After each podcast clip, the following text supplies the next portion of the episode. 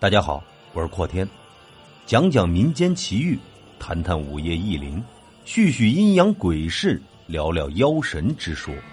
欢迎收听由阔天为您带来的短小鬼故事《公墓惊魂》。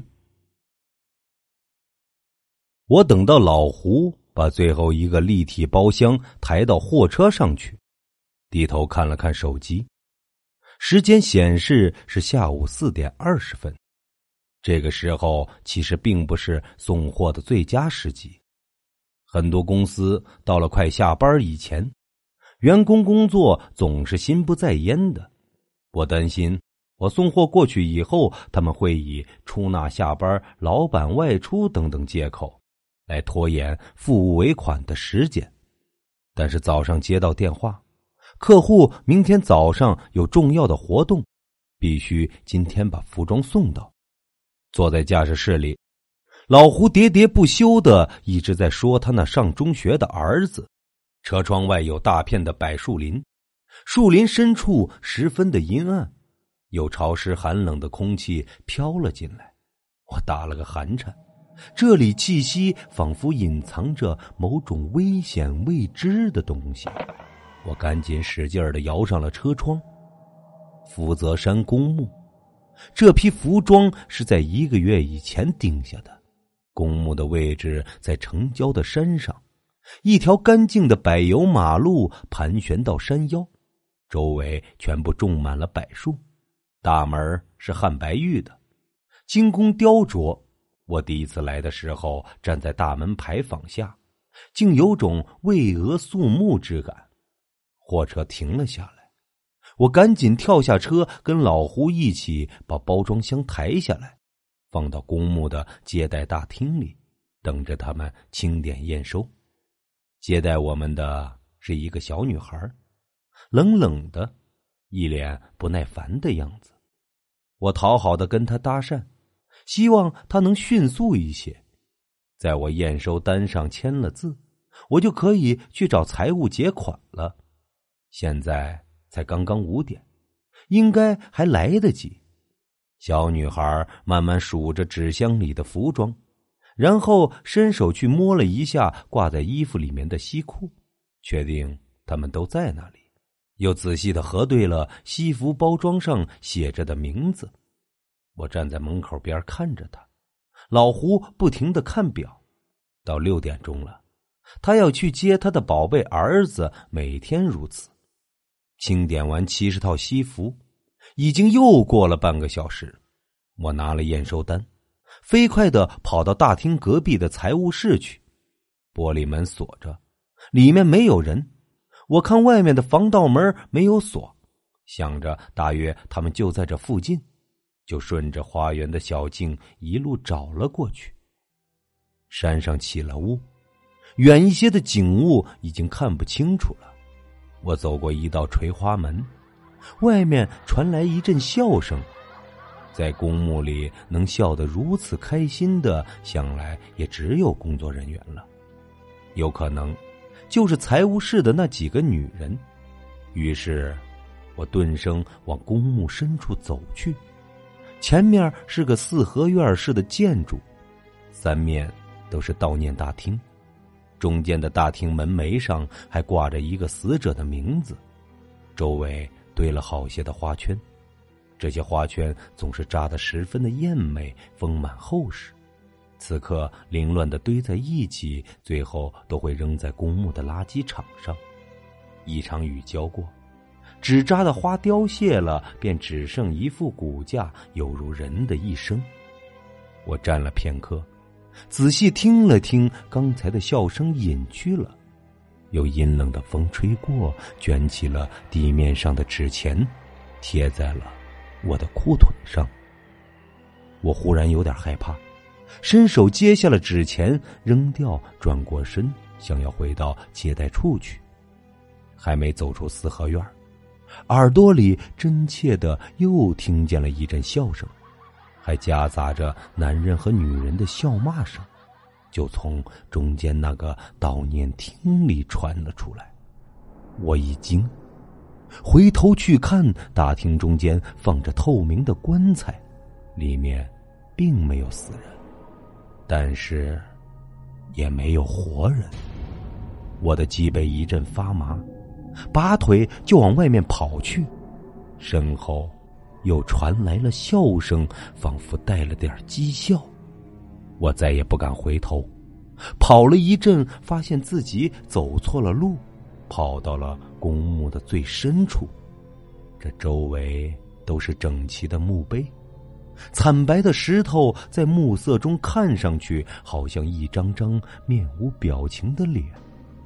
我站住了脚，拼命的叫自己镇定，狠狠的掐自己的手心，告诉自己。你什么都没有看见，什么都没有。现在还是白天，不是晚上，所以不要害怕，不要自己吓唬自己。就在这个时候，从墓堆里传来一阵脚步声，一步步踩在冬天留下的枯枝树叶上，我的心里一阵的狂跳，想要跑，却怎么也挪不动脚。冷汗从额头流到耳朵里，连抬手去擦拭的勇气都没有了。眼睛盯着声音传来的方向，身体僵直。一个人从里面走了出来，是个中年的女人，头发稀疏，眼帘下方有块红色的胎记。她微微的有点喘息，看了看我，点了点头，算是打招呼。我惊魂未定，也跟他点了点头。他看到了我额头上的汗水和惊恐的表情，便说：“迷路了吧？顺着这条路往下走，前面有个石头狮子，左转就出去了。”我努力的笑了笑，跟他道了谢，按照他说的方向走去。其实我也可以按照原来的路返回，但我实在是没有勇气再经过刚才那个悼念大厅了。也只好走另外的路，这条路其实更恐怖，因为两边都是林立的墓碑，这些墓碑与我的距离如此接近，近的都可以看清楚墓碑上那些亡者的照片我不敢看，但是眼角一直在划过一张张黑白的人脸。我甚至觉得，当时我走过的时候，他们的眼睛都在跟着我转动。越想越害怕，我又跑了起来。忽然觉得这个公墓这么庞大，路实在太远了。接待处的灯光已经亮了起来，这灯光看上去如此的温暖，我松了一口气，跺了跺脚上的泥，理了理头发，走了进去。老胡早已经等得不耐烦了，看到我立刻站起来，我对他摇了摇头，他的脸上露出沮丧的表情，他知道我没能拿到货款，还得再等一会儿。接待处的小女孩已经准备下班了，手里拿了提包，随时准备离开的样子，厌恶的看着我们。我们不走，他就不能锁门下班。问他财务室的人去哪儿了？回答也是我不知道。我又看了看手机，时间已经六点半了。我竟然在墓地里转了一个小时，而现在的选择只能是要么再去财务室看看，要么就明天再来。想了一下，我打算叫老胡跟我一起再去看看。老胡的胆子似乎比我还要小一些，他都不敢四顾。只是埋着头跟着我走，但是有一个人作伴我已经不觉得那么害怕了。后悔刚才没有叫他一起来，害得自己吓得那么的惨。财务室还是没有人，我有些恼怒，就大声的喊了喊，声音回荡在屋子后面的树林里，仿佛有人在应答。细细听了听，却什么都没有。老胡显然也听到了，疑疑惑惑的往树林里走去。我不敢跟去，只是原地在那儿等他。过了一会儿，听见他似乎在与人交谈，声音很小，说的什么都听不清楚。极目望去，林子里阴沉沉的，什么也看不见，周围寂静无声，只有树叶哗哗的作响。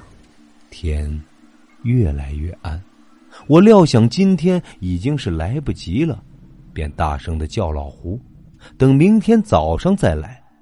过了一会儿，老胡慢慢的走出来，我问他跟什么人说话，他只是笑。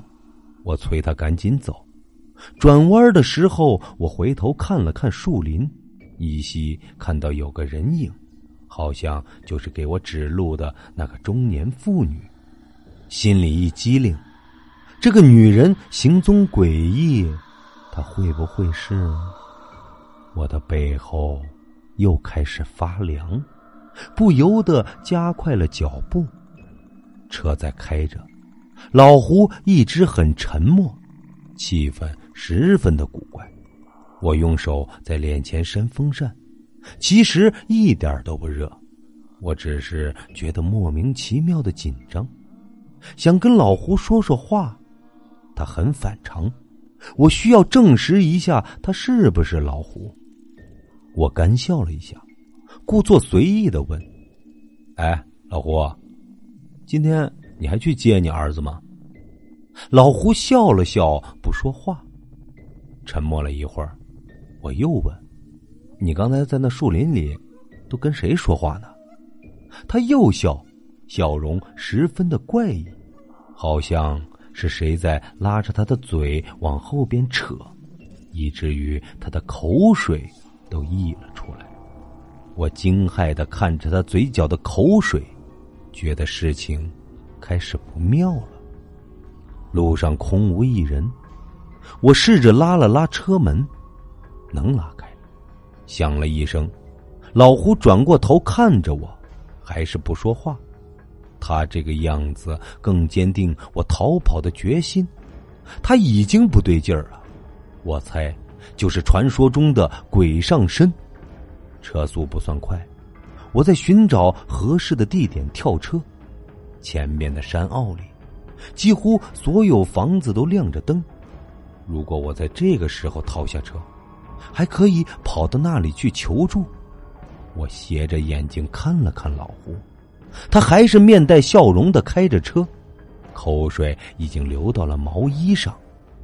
不能再迟疑了，我用力的打开车门，忽然，一只手掌牢牢的抓住了我的左手，尖叫起来。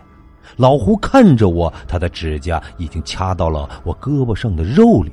我挣扎了起来，老胡还在笑，那笑容看上去极其的恐怖。我咬他的手，右手抓了杂物箱里的扳手，砸向他的脑袋，鲜血从他的头发间流了出来，他的脸变得更加的恐怖，却还是布满了笑容。我几乎要晕厥过去了，砸他的手也越来越软，然后耳边听见一声巨响。车身剧烈的晃动起来，我的脑袋狠狠的撞在挡风玻璃上，就什么都不知道了。醒来的时候，浑身剧痛，脑门上紧紧的包了纱布。见我醒了，妈妈摸着我的脸说：“好了好了，什么事都没有了。”迷迷糊糊的又睡过去了。这一次。用了一个月的时间才完全的康复，所幸没有严重的内伤，只是脑震荡。断断续续的听说，因为老胡驾车的时候打盹儿，我们的车才翻到了约一个一米高的宝坎下面去。后来清醒以后，想起在公墓里的恐怖遭遇，同事们来探望我的时候，试着向他们问起老胡。他受的伤更重，头部皮肤没有完好的，手臂和腿都骨折了，还好性命无碍。我出院以后去看老胡，他已经回家休养了。见了我，十分惭愧的样子，说是不应该在开车的时候打瞌睡，害得我一起遭了殃。他的老婆跑前跑后的招待我，生怕我责怪他们一样。从老胡家出来，我挽起袖子，看了看手腕上依然存在的掐痕，也只有这个，才能证明那天的遭遇并非梦境，都是真的，曾经发生过。